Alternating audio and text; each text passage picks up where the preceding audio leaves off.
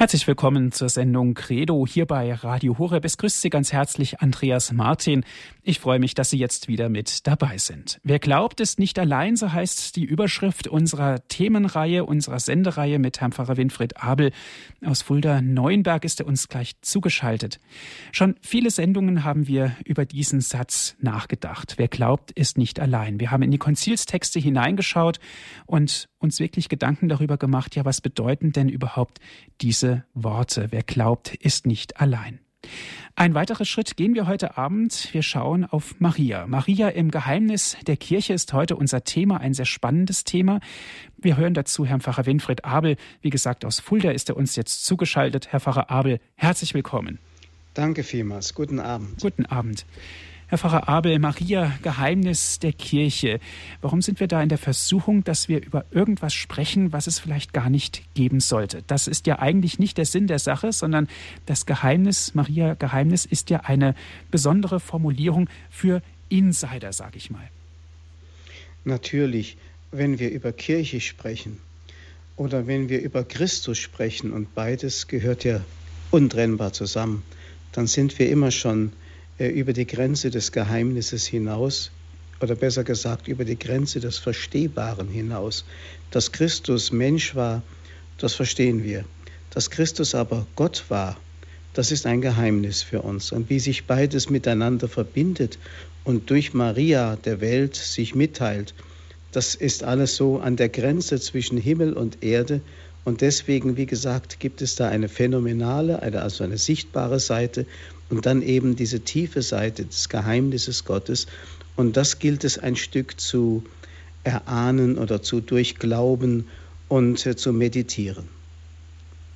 Maria, Geheimnis der Kirche ist heute unser Thema, Herr Pfarrer Abel. Auch heute haben Sie wieder Gedanken dazu verfasst. Wir sind nun sehr gespannt. Ihnen nun das Wort.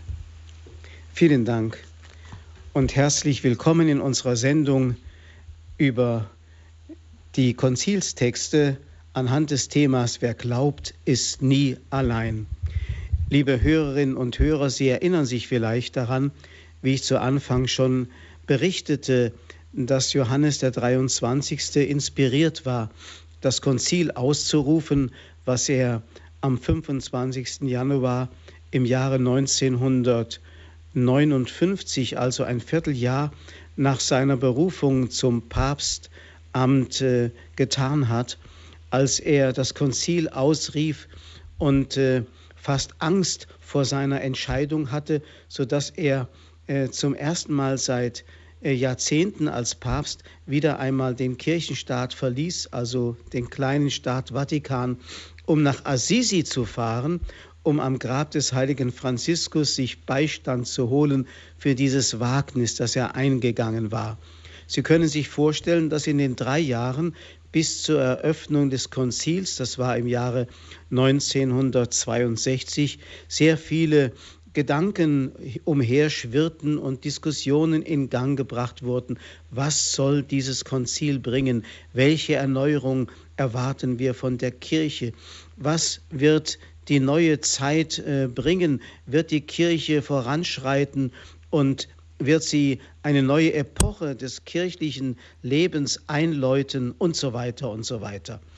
Und ähm, damals sind verschiedene Konf äh, Kommissionen zusammengekommen und haben den Papst eben beraten, um was es gehen sollte. Die wichtigsten Dokumente, die das Konzil schließlich hervorgebracht hat, waren ein Dokument über die Kirche, besser gesagt zwei, aber zunächst einmal das wichtige Lumen Gentium, es ergänzte gewissermaßen das, was mit dem Abbruch des Ersten Vatikanums durch den Deutsch-Französischen Krieg noch eben äh, zu ergänzen war und eben die äh, Konstitution über die Erneuerung der Liturgie. Dann gab es auch eine heiße Debatte über Maria, nämlich es gab Konzilsväter, die wollten unbedingt eine eigene Konstitution über die besondere Stellung Mariens in der Kirche erarbeitet wissen. Und so gab es, wie man das gerne so tut auch heute, wenn man die Menschen in Gruppen einteilt und polarisiert zwischen konservativ und progressiv, so gab es auch zwei verschiedene ähm, Meinungen in dem Konzil unter den Vätern. Die einen ordnete man den sogenannten Maximalisten zu, die ein eigenes Dokument über Maria forderten und die Proklamation eines neuen Dogmas wünschten. Maria, Mittlerin aller Gnaden. Sie sahen Marias Spiritualität als eine genaue und weibliche Entsprechung zu Jesu Heilswirken an. Und zudem kam noch die zweite Forderung, nicht nur Mittlerin aller Gnaden, sondern Miterlöserin. Das alles sollte dogmatisiert und in einem eigenen Papier, in einem eigenen äh, Schreiben äh, an die Kirche äh, verfasst werden.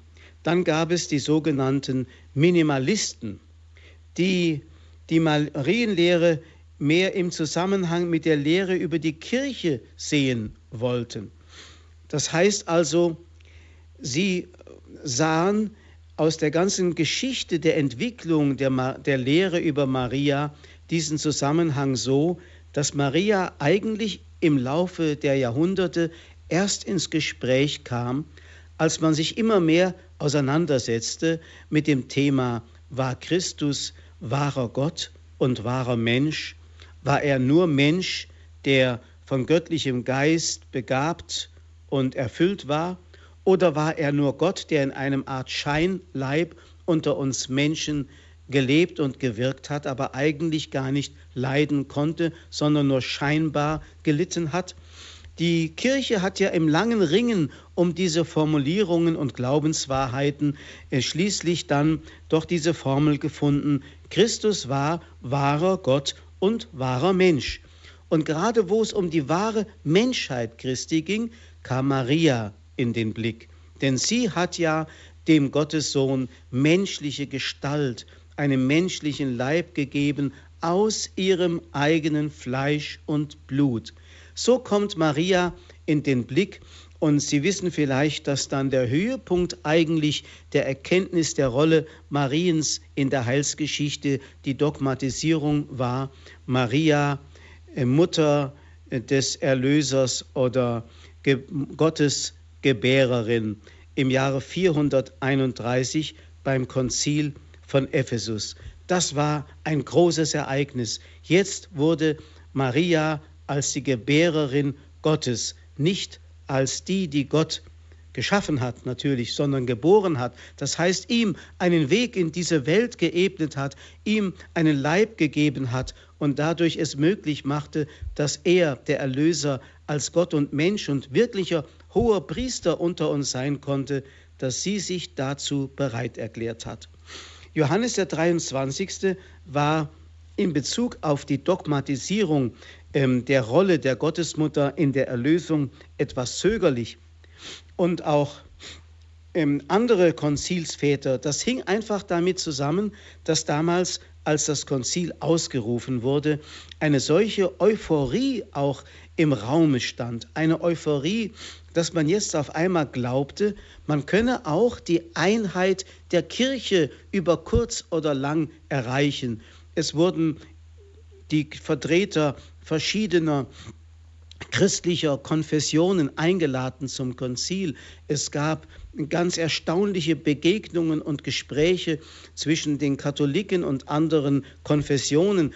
Und es war eine solche Freude des Wiedererkennens derer, die so lange voneinander getrennt waren, dass man meinte, die Einheit der Kirche sei nur noch eine Frage einer relativ kurzen Zeit. Insofern wollte man dieses ökumenische Klima damals nicht dadurch stören, dass man ein neues äh, Dogma über die Gottesmutter in den Raum stellte. Natürlich glauben wir, dass Maria am Erlösungswerk wesentlich ihren Anteil hatte. Natürlich glauben wir, dass sie auch äh, in einem gewissen Sinne Vermittlerin ist, also Mittlerin in einem nicht äh, nicht ursprünglichen, sondern in einem abgeleiteten Sinn eine Mittlerin von Gnaden ist. Selbstverständlich, aber das musste nicht eigens dogmatisiert werden. Das gehört einfach zu unserer Frömmigkeit und zu unserem Glauben dazu.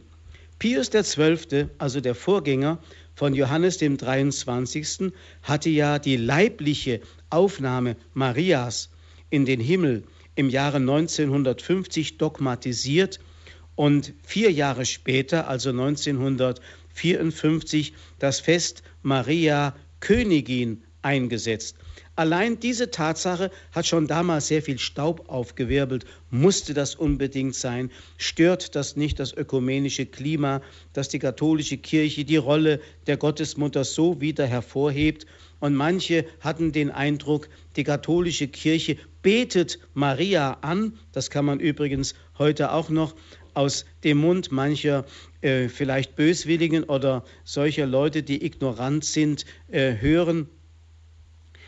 Aber Johannes der 23. war geleitet durch die Furcht vor einer schweren Beeinträchtigung des erfolgreichen apostolischen Wirkens hinsichtlich der Wiederherstellung der Einheit der heiligen katholischen Kirche in der Welt. So schreibt er in einem Brief 1954, das war also schon weit bevor er überhaupt daran denken konnte, das höchste Amt in der Kirche äh, einnehmen zu sollen oder dazu berufen zu sein. Auch Paul VI., damals noch Kardinal Montini, bezeichnete es als inopportun, sogar schädlich, Maria diese Titel Mittlerin aller Gnaden oder Miterlöserin zu verleihen. Und damals hat ein deutscher Theologe, nämlich Karl Rahner, einen Brief an die Deutsche Bischofskonferenz geschrieben, in dem er vor dem unvorstellbaren Schaden in Bezug auf die Ostkirchen und die Protestanten warnte. Sein Vorschlag, man solle aus dem Schema, nämlich über die Gottesmutter Maria, ein Kapitel in dem Schema über die Kirche machen, also es aufnehmen in diese Konstitution, äh, die dann später Lumen Gentium, also über die Kirche hieß. Und so ist das Kapitel Maria in dieser Kirchenkonstitution Lumen Gentium unter den Nummern 52 bis 69 enthalten.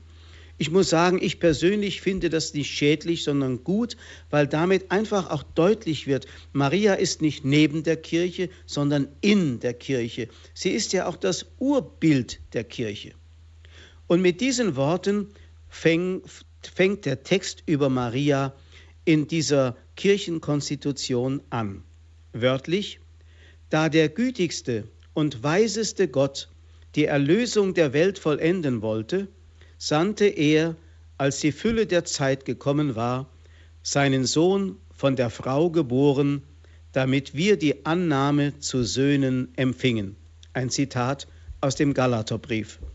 Also hier wird schon gesagt, Maria hat ihm, dem Gottessohn, einen Leib gegeben, ihre Substanz gegeben.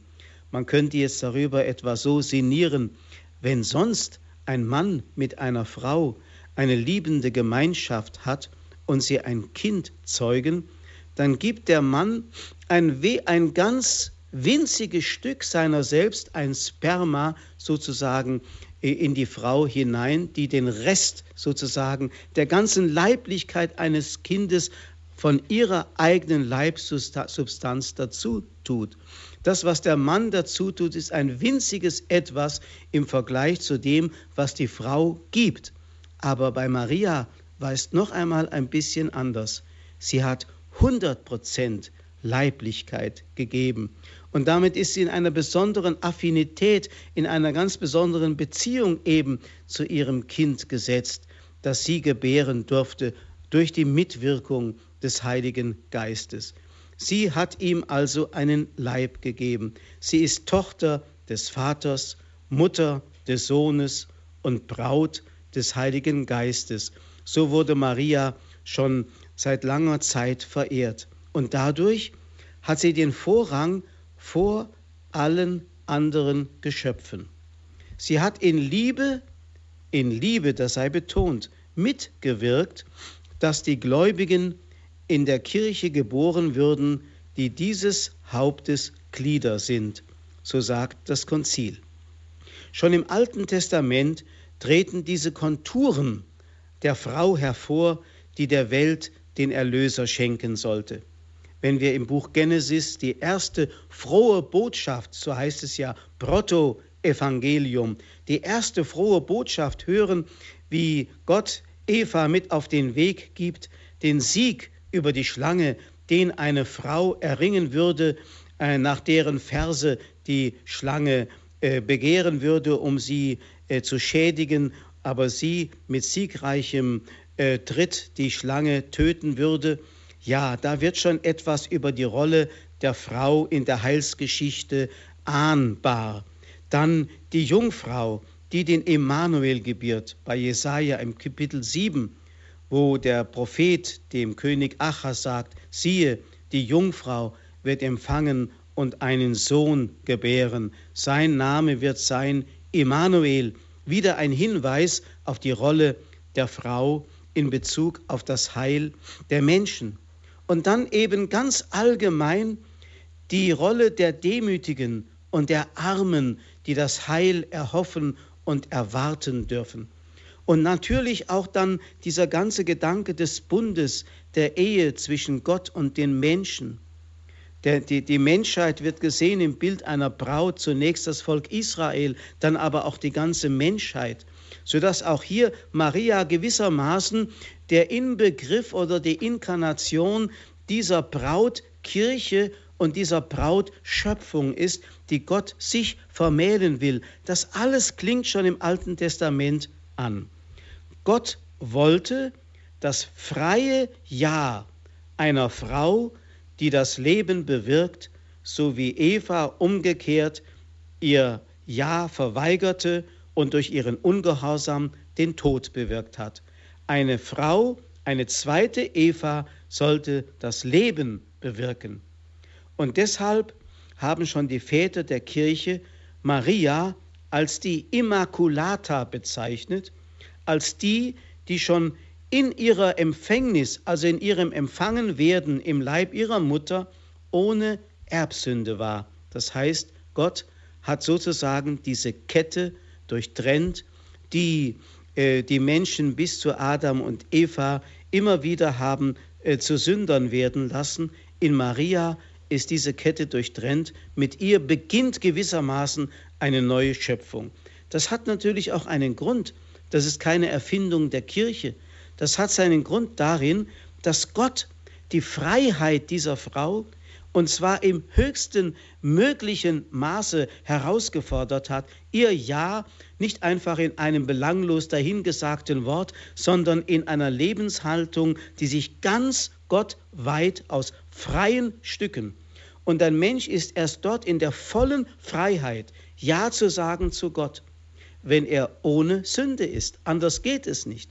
Das heißt, Maria ist nicht, wie die Konzilsväter betonen, nicht einfach so ein Werkzeug, das Gott einsetzt, ohne es gefragt zu haben. Es heißt bei Lumen Gentium, also in dieser Kirchenkonstitution der Konzilsväter, mit Recht also sind die heiligen Väter der Überzeugung, dass Maria nicht bloß passiv von Gott benutzt wurde, sondern in freiem Glauben und Gehorsam zum Heil der Menschen mitgewirkt hat. Also man muss jedes Wort auf die Goldwaage legen und äh, zu verstehen versuchen, was hier gemeint ist. Maria ist also nicht eine Schachfigur, die von Gott eingesetzt wird. Ich habe immer wieder in Gesprächen mit evangelischen Christen dieses Argument gehört, warum macht ihr Katholiken mit Maria so viel Aufhebens, wo sie doch eigentlich nur eine Frau wie jede andere war und Gott auch jede beliebig andere Frau hätte in diese Rolle einsetzen können. Das misskennt eigentlich und missachtet genau das, worauf es Gott ankommt. Gott will keine Marionetten, er will freie Persönlichkeiten. Und wenn Gott sich vermählen will mit der Schöpfung, mit der Kirche, mit der Menschheit, wie auch immer man das Bild braucht, aber eben mit dieser Braut, die er sich herrlich schmückt. Wenn er sich vermählen will, dann will er eine ebenbürtige Braut. Und die muss in derselben Freiheit sein können, wie er selbst, Gott in seiner Liebe, frei ist. Und deswegen kann das nicht irgendeine Frau sein, sondern eben nur Maria, die Gott in besonderer Weise auserwählt hat und sie von ihrer Empfängnis an dazu bereitet hat, dieses Jahr mit der Hingabe ihres ganzen Seins sprechen zu können und damit etwas in Gang zu setzen, was sie zur Mitwirkung befähigte. Und auch hier muss man genau unterscheiden, nämlich zwischen Mitwirkung und Mitbestimmung. In unserer Kirche heute, in unserer Gesellschaft spielt das Letztere eine gravierende Rolle. Wenn man darüber nachdenkt, wie heute die Argumente oft lauten in unserer Kirche, die von vielen eigentlich mehr so demokratisch umfunktioniert werden soll, da geht es immer um das Thema Mitbestimmung, Mitbestimmung, Mitbestimmung. Ob es um die Ernennung eines Bischofs geht oder ob es um die Wahl eines Papstes geht, überall wollen sie mitbestimmen. Aber darum geht es doch nicht. Es geht um die freie Wahl Gottes, wie auch hier bei Maria, wie auch bei Jesus. Jesus wird ja zum Beispiel genannt, der Priester nach der Ordnung des Melchisedek. Was bedeutet das?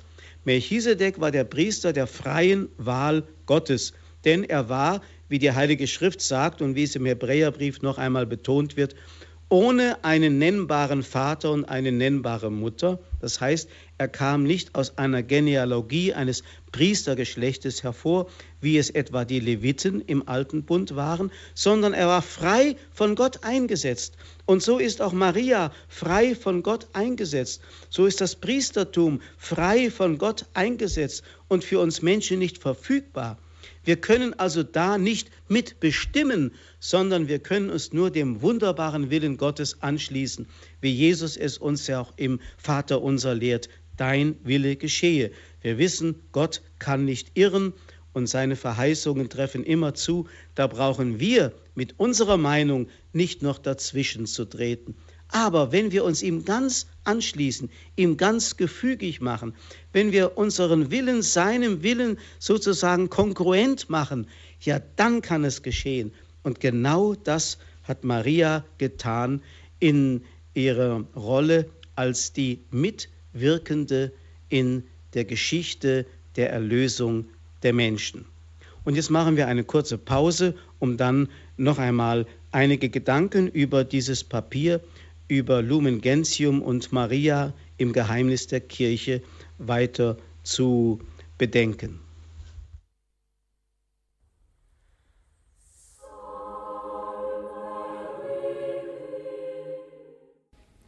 Sie hören die Sendung Credo hier bei Radio Horeb. Wer glaubt es nicht allein, das ist unsere Sendereihe für Sie mit Herrn Pfarrer Winfried Abel aus Fulda-Neuenberg. Ganz konkret geht es heute um das Unterkapitel Die selige Gottesmutter Maria im Geheimnis Christi und der Kirche. Das ist ein Kapitel aus Lumen Gentium. Gedanken dazu hat Herr Pfarrer Abel für Sie vorbereitet. Herr Pfarrer Abel, ich darf Sie nun bitten, uns den zweiten Teil Ihres Vortrages zu halten. Liebe Hörerinnen und Hörer, wir haben schon gehört, dass die Konzilsväter also äh, dem Gedanken nachgegangen sind, Maria nicht ein, ein, ein eigenes Dokument zu, zu widmen, sondern sie einzufügen in die Konstitution über die Kirche, weil sie eng mit dem Geheimnis der Kirche verwoben ist und eigentlich so etwas wie ein Typus, also ein Urbild der Kirche selber ist in ihrer Mutterschaft und in ihrer Jungfrauschaft. Maria wird ja auch als Mittlerin, auch als Mittlerin aller Gnaden verehrt. Das hängt eigentlich mit dem zusammen, was ich zum Schluss des ersten Teiles schon gesagt habe, dass Maria in der vollen Freiheit des Mitwirkens war und deswegen all die Gnaden, die Christus der Welt schenken wollte, sozusagen durch ihre Hände hindurch der Welt weitergeben konnte, obwohl sie nicht die Verursacherin dieser Gnaden und der Erlösung ist. Denn der einzige wirkliche, kompetente Mittler ist Christus selber. Ein anderes Wort für Mittler ist Priester. Denn ein Priester hat eine vermittelnde Funktion zwischen Gott und den Menschen oder umgekehrt zwischen den Menschen und Gott zu vermitteln. Im alten Bund war eigentlich nur diese eine Richtung möglich, dass der Mensch sich an Gott wandte, dass er Opfer brachte, dass er um Versöhnung äh, gebeten hat, dass er seine Sünde bekannte, seine Erlösungsbedürftigkeit in den Kosmos, in den Himmel hinein schrie. Welche Riten sind daraus geworden? Wir wissen, was im Tempel alles geschah, welche Opfer gebracht wurden, äh, ganze Hekatomben, wie man sagte, also Mengen von Tieren, die geschlachtet wurden. Es wurden Rauchopfer dargebracht. Es wurden Taufriten und Versöhnungsriten eingeführt. Alles war zu, zum Himmel gerichtete Hilflosigkeit des Menschen, Bekenntnis von Schuld und Bitte um Versöhnung. Nur die andere Seite, die göttliche Seite, die dem Menschen zusprechen konnte mit Vollmacht, deine Sünden sind dir vergeben, diese Seite fehlte, bis Jesus Christus kam. Und da haben wir genau auch Maria am Schnittpunkt genau dieser Zeitenwende, wo sie ihm dem Leib gegeben hat, damit er sein Erlösungswerk als kompetenter Mittler vollbringen konnte. Kompetent deshalb, weil er wahrer Gott war und deswegen als wahrer Gott auch das vollmächtige Wort sprechen konnte. Sei ohne Sünde, sei erlöst, sei ein neuer Mensch. Und weil er kompetent auch die Menschheit als Mensch in allem war er nämlich den Menschen gleich geworden, außer der Sünde, die Menschheit vor Gott kompetent vertreten konnte und sozusagen sich wie einer gebärdete, der selbst alle Sünden begangen hatte, die Menschen je auf sich geladen haben. Deswegen ist er, wie der heilige Paulus sagt, für uns zur Sünde geworden, obwohl er nie eine Sünde begangen hatte. Also wie gesagt, deshalb ist er der einzige wahre Priester zwischen Gott und den Menschen, der diese beiden Kompetenzen hat Gott zu sein und Mensch zu sein. Das gibt es bei keinem Priestertum.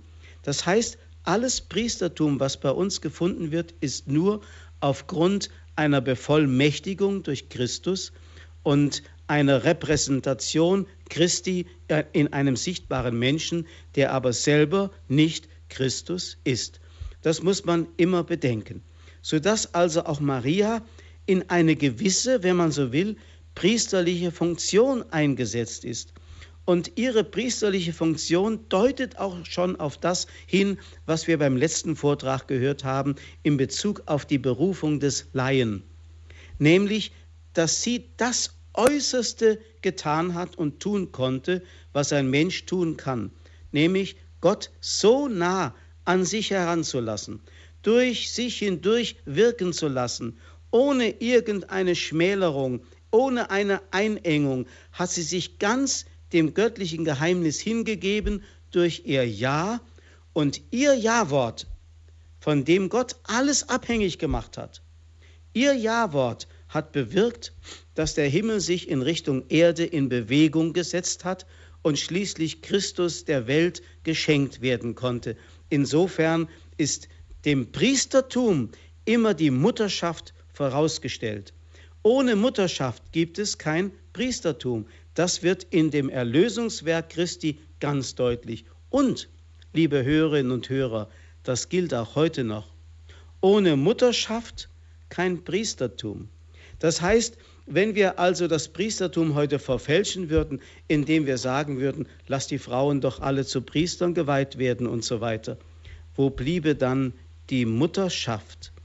Und wo bliebe dann die Repräsentation Christi, die eben in dem Priester in Erscheinung treten soll, der eben auch als Mann wie Christus, als Sohn Gottes in Erscheinung tritt und getreten ist?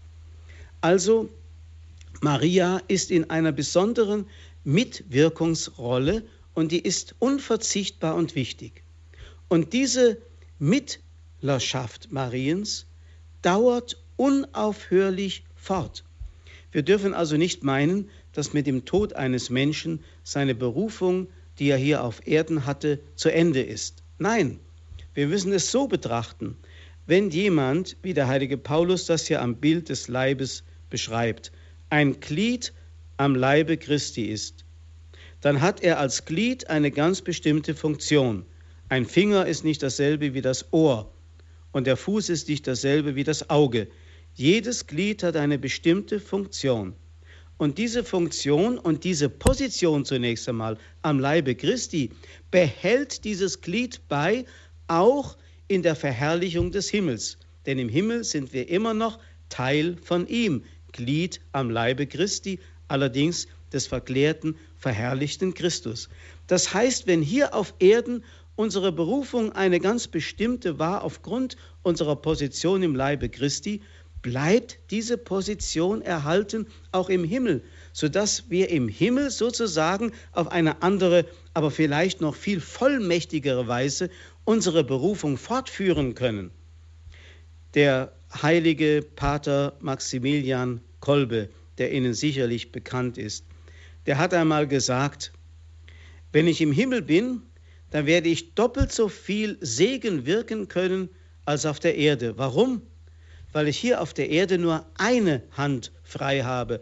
Mit der anderen muss ich mich selber festhalten, damit ich nicht falle. Im Himmel werde ich beide Hände frei haben. Schauen Sie einmal dieses Bild, das kennen Sie doch. Maria, die ihre beiden Hände ausbreitet, von denen die Strahlen ausgehen der Gnaden, die in diese Welt hineinströmen, wie es auf der wundertätigen Medaille doch dargestellt ist. Genauso dürfen wir uns das vorstellen, dass nämlich die Mittlerschaft der Gottesmutter nicht beendet ist, sondern im Himmel eine ganz besondere Intensität erlangt. Der die heilige Gottesmutter hat ja der Vincentinerin, der sie sich offenbart hatte, nämlich äh, Katharina Labouré in Paris gesagt, äh, sie solle mal schauen, ein Großteil der Strahlen äh, können sich gar nicht ganz entfalten, weil die Menschen viel zu wenig ihre Fürbitte anrufen. Sie möchte ja den Menschen viel mehr schenken. Sie möchte ihre Mittlerschaft bis zum Äußersten ähm, den Menschen zugutekommen lassen. Und so wird sie in ihrer Mittlerschaft, die man auch mit Mutterschaft umschreiben kann, Maria zum Typus, zum Vorbild der Kirche.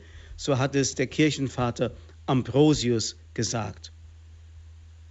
Weil Maria schon in der Herrlichkeit des Himmels ist, schauen wir in ihr das Bild des vollkommenen Menschen und einer Kirche ohne Makel und Runzeln, wie der heilige Paulus im Epheserbrief sagt. Und so weist uns Maria den Weg der Vollkommenheit, des Wachstums in Glauben, in der Hoffnung und in der Liebe. Der Titel von der Gottesgebärerin, ich sagte es schon, der Jahr 431 ihr verliehen wurde bei dem Konzil von Ephesus, findet sich bereits im ältesten Mariengebet der Kirche.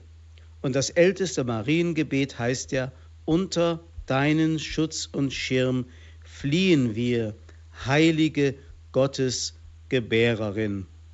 Sein wunderbarer Ausdruck, Gottes Gebärerin. Damit wird auch gesagt, was Mutterschaft im tiefsten bedeutet. Nicht, dass sie der Ursprung des Gottes ist, sondern sie ist sozusagen eine Türe oder wie der heilige Pfarrer von Ars einmal sagte, Kanal der Gnaden. Da kam doch mal eine Frau zum heiligen Pfarrer von Ars mit einem kleinen Andachtsbildchen, auf dem die Gottesmutter dargestellt war. Und äh, äh, auf dem Bildchen stand Maria, Quelle aller Gnaden, bitte für uns. Und der Pfarrer von Ars sollte sein Autogramm darunter setzen. Die Frau wollte ein Andenken an den Pfarrer mit nach Hause nehmen. Der Pfarrer schaut sich das Bild an, nimmt seinen Federhalter, streicht das Wort Quelle durch und schreibt darüber Kanal. Maria Kanal aller Gnaden. Und das beschreibt genau die Rolle der Mutterschaft und die Rolle der Mittlerin. Sie ist nicht die Verursacherin der Gnaden, aber ohne sie, ohne die Kanalisierung der Gnaden auf uns Menschen hin, in diese Welt hinein, können diese Gnaden nicht fließen und zur Entfaltung kommen. Und das alles liegt in dem einen Wörtchen Ja. Siehe, ich bin die Magd des Herrn, mir geschehe, wie du gesagt hast. Also ist Maria in eine ganz besondere Rolle hineingestellt, in eine besondere Berufung, die uns Menschen natürlich auch in abgeleitetem Sinne auch anvertraut sind. Wir sollen auch Mittler von Gnaden sein für andere durch unser Gebet, durch unsere Hingabe. Wir sollen auch Kanal von Gnaden werden für viele Menschen. Wir leben nicht für uns. Denn allein die Tatsache, dass wir Kinder Gottes sind durch Taufe und Firmung, bedeutet, dass wir auch eine Sendung haben. Und diese Sendung besteht darin, dass wir wie Maria, nämlich Gnaden empfangen und weitergeben sollen. Dazu sind die Gnaden ja gegeben, damit sie weitergegeben werden. So wie Gott auch alles, was er besitzt, uns Menschen schenkt. Wie einmal der heilige Paulus sagt, er, der für uns dahingab, seinen einzigen Sohn, hat er uns in ihm nicht alles geschenkt. Gottes Liebe ist also sozusagen eine äh, liquidierte, eine ähm, verflüssigte Liebe, die sich uns Menschen verströmt und wieder zurückfließt zu Gott, wenn wir Menschen so wie Maria uns ganz seinem Willen und seiner Liebe öffnen. Die Kirche unterscheidet weiterhin, und das betont auch der Konzilstext, zwischen Verehrung und Anbetung. Das Erste, nämlich die Verehrung, kommt den Heiligen zu, die Anbetung aber alleine Gott. Das muss man immer wieder unterscheiden. Wir dürfen zwar mit den Heiligen Verbindung haben, wir dürfen zu ihnen beten, aber wir beten sie nicht an. Die Anbetung gehört alleine Gott. Diese feine Unterscheidung müssen wir immer wieder äh, betonen. Die katholische Kirche verehrt, verehrt also nicht vier göttliche Personen, sondern nur drei.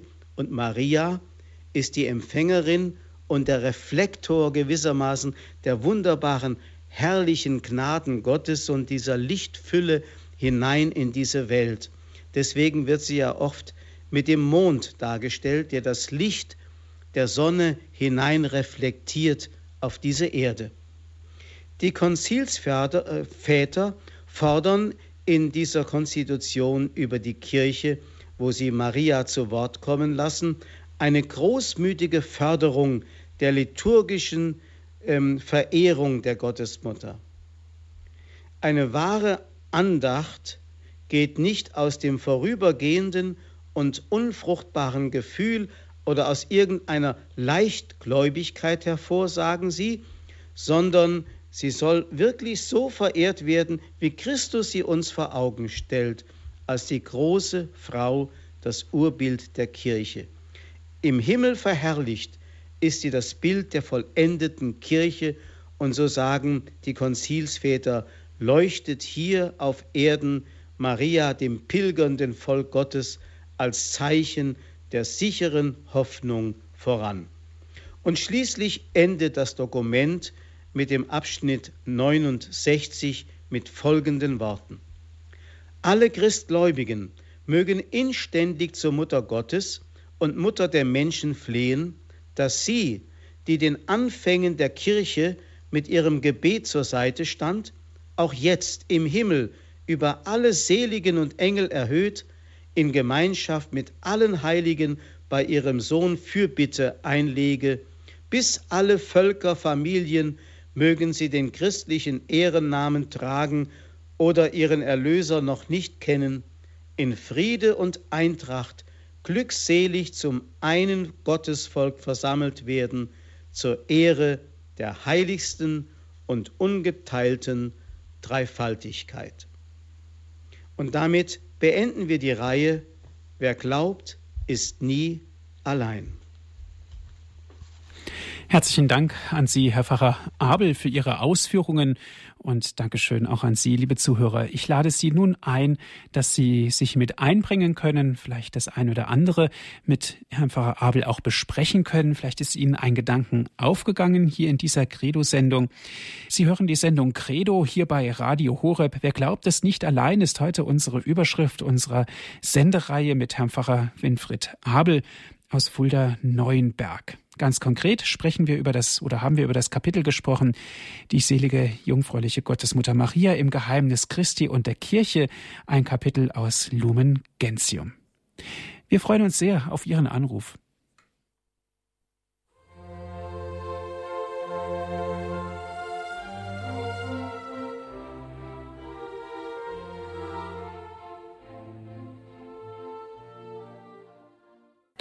Sie hören die Sendung Credo hier bei Radio Hureb. Wer glaubt es nicht allein, das ist heute unsere Überschrift, unser Thema hier in der Sendung. Mit Herrn Pfarrer Winfried Abel aus Fulda-Neuenberg sind wir im Gespräch. Wir haben also einen Vortrag gehört über ein Kapitel aus Lumen Gentium, die selige jungfräuliche Gottesmutter Maria im Geheimnis Christi und der Kirche. Gerne dürfen Sie jetzt mitsprechen, Ihre Gedanken mit einbringen, hier in diese Sendung mit Herrn Pfarrer Abel auch ins Gespräch kommen. All das ist jetzt möglich. Die Leitungen sind freigeschaltet. Herr Pfarrer Abel, eine erste Hörerin darf ich begrüßen. Es ist Frau Schmidt. Guten Abend, Frau Schmidt. Ja, guten Abend. Ähm, ich hätte eine Frage und das ist folgendes. Der Pfarrer hat erwähnt, äh, den Papst äh, Pius XII., und äh, wir feiern das am 15. August, die Maria-Aufnahme in den Himmel. Und die Frage wäre, äh, nach Ihrer Meinung, ob Maria gestorben ist, ob sie lebendig in den Himmel aufgenommen würde. Weil sie ist ohne Sünde empfangen ich sehe keinen Grund, dass sie gestorben wäre. Und ich habe einmal einen Priester gehört, der gesagt hat, der Glaube der Kirche ist, dass sie gestorben ist, aber der Körper war nicht verwisst. Äh, Jesus äh, ist auch ohne Sünde, ist gestorben, aber das war seine Mission. Äh, er hat eine Mission, und nämlich uns, um uns zu erretten. Diese Mission hat Maria nicht gehabt. Genauso wie ich denke, dass sie äh, ohne Schmerzen gebar, weil sie keine Sünde hatte. Frau und dann Schmidt. würde ich gerne Ihre Meinung hören, ob das wirklich so ist, dass sie gestorben ist und dann mit Leib und Seele in den Himmel aufgenommen mhm. würde oder ob, äh, ob sie wirklich nicht gestorben ist. Ja, gehen wir ein, Herr Pfarrer Abel, auf diese Frage, auf diese Glaubensgrundsätze. Also natürlich können wir rein historisch betrachtet darüber überhaupt keine Auskunft geben, aber man kann es wiederum im Spiegelbild zu der Berufung und Sendung Jesu betrachten. Und da kommen wir nämlich genau dazu, dass Maria die weibliche Entsprechung zu dem Erlösungswirken Christi ist in allem, in allem. Das heißt, dass sie auch genauso wenig wie Jesus ein Privileg haben wollte. Der heilige Paulus beschreibt das ja im Philipperbrief. Er wollte kein Privileg haben, er hat auf sein Gottgleichsein verzichtet und hat es nicht als Privileg vor sich hergetragen. Genauso wenig hat Maria ein Privileg gehabt, sonst wäre sie nicht die Mutter der Schmerzen geworden. Dann müsste man sagen, dann dürfte sie, auch weil sie keine Sünde gehabt hat, auch keine Schmerzen gehabt haben. Ja, das ist falsch. Sie wird ja gerade oft verehrt als die Mutter der Schmerzen. Dann werden die sieben Schmerzen Mariens aufgezählt und so weiter. Mit den sieben Schwertern wird sie oft dargestellt und so. Das heißt also, man darf auch davon ausgehen, dass sie durchaus auch den, die, den Geburtsvorgang genauso als Mutter der Schmerzen durchlebt und durchlitten hat, wie den Geburtsvorgang, als sie unter dem Kreuz stand und noch einmal den Erlöser der Welt uns geboren hat, sozusagen, geschenkt hat unter furchtbaren Wehen und Schmerzen. Und deswegen darf man wohl auch sagen, dass sie gestorben ist wie ein Mensch, aber, wie es heißt in den heiligen Schriften, die Verwesung nicht schauen sollte. Das folgere ich, wie gesagt, aus ihrer, äh, aus ihrer Mitwirkungsrolle, wo sie in allem die weibliche Entsprechung zum Erlösungswirken Christi ist, der kein Privileg hatte, sondern für uns zur Sünde geworden ist und den schmählichen Kreuzestod erlitten hat. So würde ich das betrachten. Aber wie gesagt, es ist Ihnen nicht äh, ähm, äh, aus, ich möchte es Ihnen nicht ausreden, dass Sie sagen, Maria ist vielleicht direkt in den Himmel eingegangen, ohne zu sterben. Ich würde das so nicht sehen. Aber bitte, das mögen Sie selber beurteilen. Gut, ja, danke schön, Frau Schmidt, für Ihren Anruf. Ja, Alles Gute schön. für Sie. Ja, danke. Es geht weiter mit Herrn Rücker. Er ruft an aus der Nähe von Aschaffenburg. Grüß Gott. Grüß Gott. Ich möchte mal ein schönes Zeugnis ablegen, weil ich hatte ein sehr bewegtes Leben, ja, wenn ich das mal so sagen darf. Und zwar ähm, mit 31 Jahren psychiatrischer Erkrankung, mir alle anderthalb Jahre, kein Arzt konnte mir richtig helfen.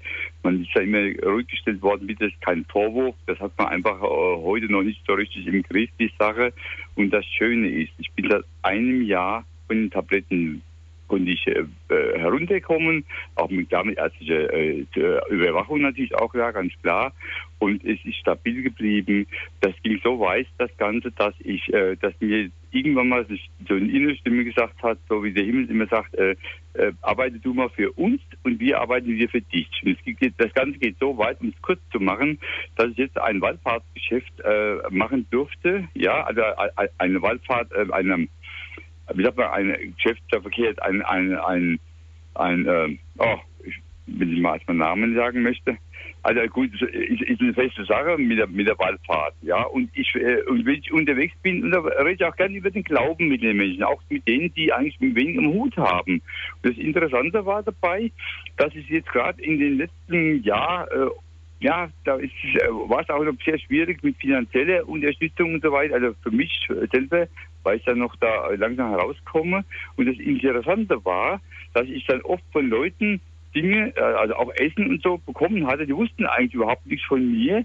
Und es war immer, wie jeder sagte, sobald ich was für, für ihn gemacht hatte, wallfahrtsmäßig und so weiter, habe was organisiert und habe einfach nur losgelassen und dann kam das wieder von der Mutter Gottes zurück und die, die arbeitet in meinem Sinne. Ja, das ist aber interessant, ist das so festzustellen und schickt mir auch immer zu, zum rechten Zeitpunkt die passenden Leute, die ich so überhaupt nicht erwartet hätte. Ja, also das ist ganz schön, das auch mal zu sagen. Das ist interessant, wie der Himmel ganz wunderbar das macht, wie Jesus das sagte, wenn ihr ganz auf den Himmel vertraut, bekommt ihr alles, was ihr braucht. Wie dazu bin ich, bin ich in der Erwartungshaltung. Mhm.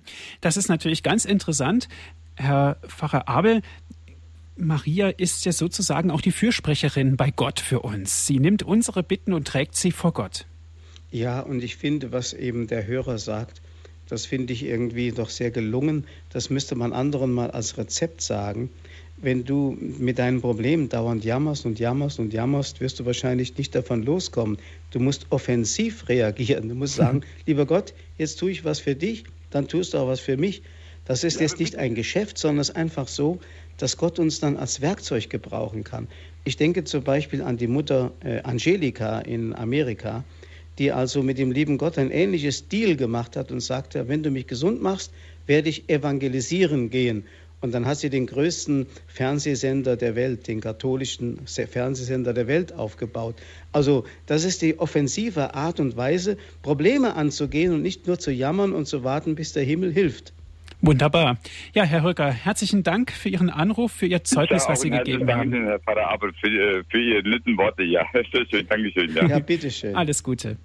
Es geht weiter mit einer nächsten Hörerin aus München. Guten Abend. Ja, guten Abend. Ich darf mich eigentlich nahtlos an meinen Vorredner anschließen, weil äh, ich wollte auch sagen, dass mir die Mutter Gottes in meiner psychischen Erkrankung sehr geholfen hat und hilft. Zum Beispiel jetzt auch überzogene Reaktionen anderer einzuordnen oder dass ich auch besser klarkomme, mich so zurechtfinde, wenn man manchmal nicht weiß, wie was gemeint ist, dass man es auch im positiven Sinne sieht und es hat ja irgendwie jeder Probleme und mir hat eben auch die Weihe an das unbefleckte Herz sehr geholfen.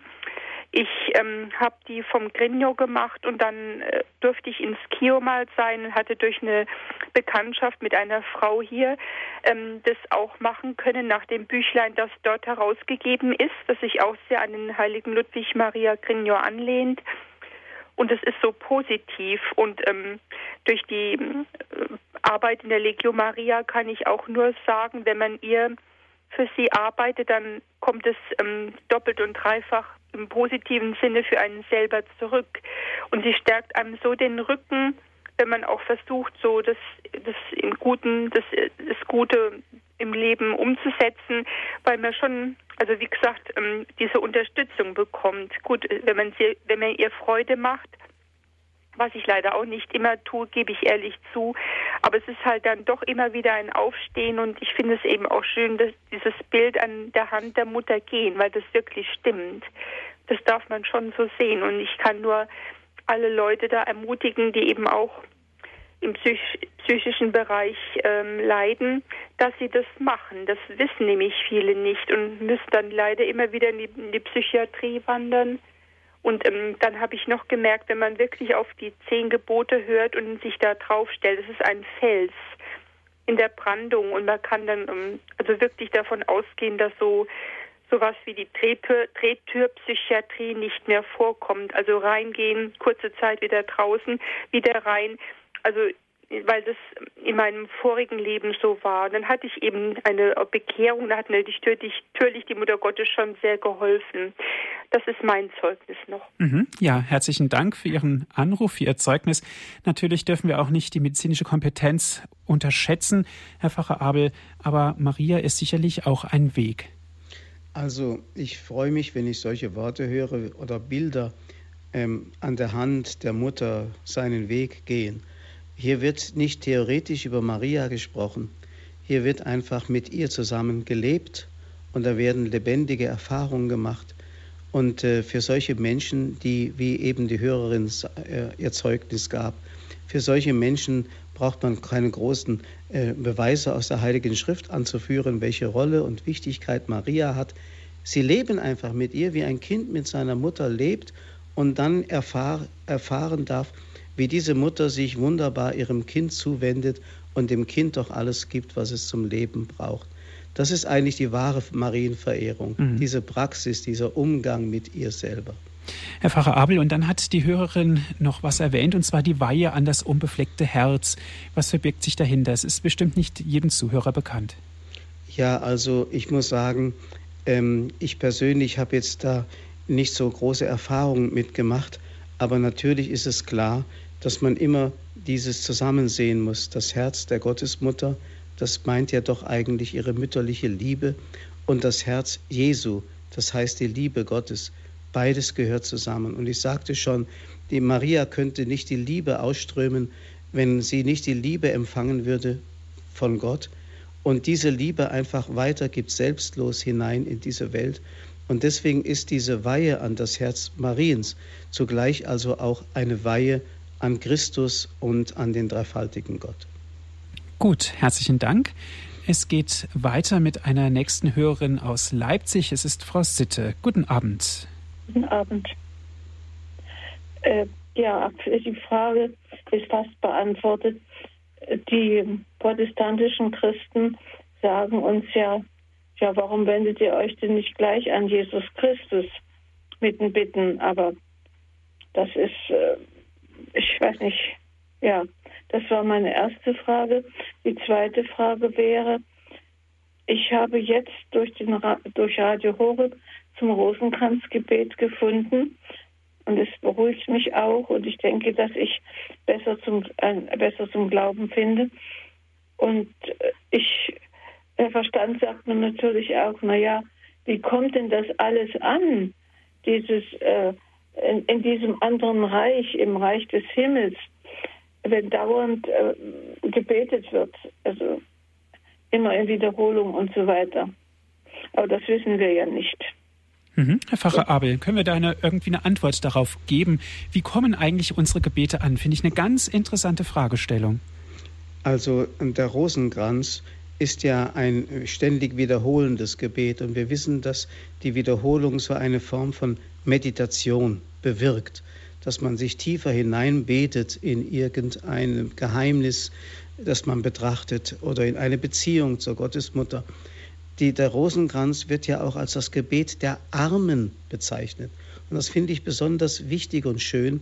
Ähm, man hat zum Beispiel früher in den Klöstern den Brauch gehabt, dass die, die das lateinische Stundengebet nicht verrichten konnten, das waren die Laienbrüder oder Laienschwestern, anstelle der Psalmen ähm, den Rosenkranz gebetet haben. Und deswegen gab es ja die drei verschiedenen Geheimnisse mit den insgesamt 150 Gegrüßet seist du Maria, die genau der Anzahl der Psalmen, der 150 Psalmen entsprach.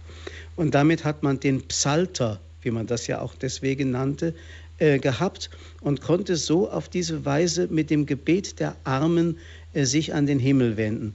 Und weil die Armen ja in besonderer Weise selig gepriesen sind, kommen sie mit dem Gebet der Armut wahrscheinlich sogar höher an den Thron Gottes heran, wenn ich so im Bild sprechen darf, als wir mit unseren schlauen und gelehrten Gebeten, die wir manchmal formulieren. Also insofern ist der Rosenkranz ein so wunderbares Mittel, zu dem es nicht viel Konzentration braucht. Man kann einfach so in Stille, manchmal auch in der Krankheit, die Kette äh, der Gebete in der Hand halten und dann immer durch Wiederholung hat man keine große Anstrengung, dann eben dieses Gebet der Armen zu verrichten. Mhm. Ja, danke schön, Frau Sitte, für Ihren Anruf. Es geht weiter mit Frau Gisa Larsson. Grüß Gott. Gisa Larsson, ja, grüß Gott. Beisammen beide. Ich habe äh, dieser Tage ein kleines Gedicht geschrieben zum Titel Rosenkranzkönigin. Wenn es recht ist, mag ich das gern vorlesen. Gerne dürfen Sie. Schön bist du, Maria, Jungfrau, Mutter Gottes, ebenmäßig rein, gütig, demütig, voll Würde, aller Gnaden fein, Gottes ebenbildlich strahlend, in keuschem heiligem Schein, willst du uns Schwester, Mutter, Weggefährtin sein. Rosenkranz geschmückt, vom Höchsten gekrönt, Herrscherin über das All. Erbarm dich bitte unser All, bewahr uns vor dem Fall, lass uns niemals allein. Das war's. Ja, herzlichen Dank für dieses schöne Gedicht. Ein, ein Gebet möchte ich schon fast sagen, Herr Pfarrer Abel. Ja, ich finde es wunderbar, wenn Menschen solche Worte finden, ohne äh, zu übertreiben und doch das Wesentliche und das Schöne zum Ausdruck bringen können in solchen Worten. Vielen Dank dafür. Alles Gute, Frau Gisela-Lassan. Dankeschön. Herr Pfarrer Abel, ich darf mich ganz herzlich bei Ihnen bedanken. Die Sendezeit ist nun leider schon vorbei für Ihre Ausführungen, die Sie uns gegeben haben. Bevor wir dann gleich zum Segen kommen, noch einige Hinweise. Liebe Zuhörer, auch herzlichen Dank an Sie, dass Sie sich auch so zahlreich mit eingebracht haben in diese Sendung. Wie immer gibt es diese Sendung auch zum Nachhören auf CD. Bestellen Sie sich einfach einen CD-Mitschnitt und rufen Sie unseren CD-Dienst an unter folgender Telefonnummer 08323 9675120. Noch einmal 08323 9675120. Wenn Sie von außerhalb Deutschlands anrufen, 0049 vorab wählen. Weiter geht es mit der 8323 9675120. Auf unserer Internetseite www.hore.org gibt es auch die Sendung dann zum Herunterladen als MP3-Datei www.hore.org. Dort gibt es den sogenannten Download- und Podcast-Service. Dieses Angebot ist kostenlos von uns für Sie. Da können Sie also die Sendungen auf Ihren Computer oder auf Ihren MP3-Player, je nachdem, wie Sie auch das wollen, herunterladen. Herr Pfarrer Abel, ich darf Sie zum Ende dieser Sendung um den Segen bitten. Ja. Auf die Fürsprache der heiligen Gottesmutter Maria, aller Engel und Heiligen, schenke euch der Herr seinen reichen Segen, den Segen, der auf der Gottesmutter ruhte und den sie uns vermitteln will, in der Fülle der Gnaden, die ihr zuteil geworden sind dass sie uns beschenke mit Wachstum im Glauben, in der Hoffnung und in der Liebe. Und so bewahre euch vor allem Bösen, so wie er Maria bewahrt hat vor der Sünde, die vererbt wird von der Geburt an. Und so segne euch, er sei das Licht in der Nacht, begleite euch mit seiner Güte auf dem Weg, der dreifaltige Gott, der Vater, der Sohn und der Heilige Geist. Amen. Dankeschön fürs Zuhören. Es verabschiedet sich Ihr Andreas Martin.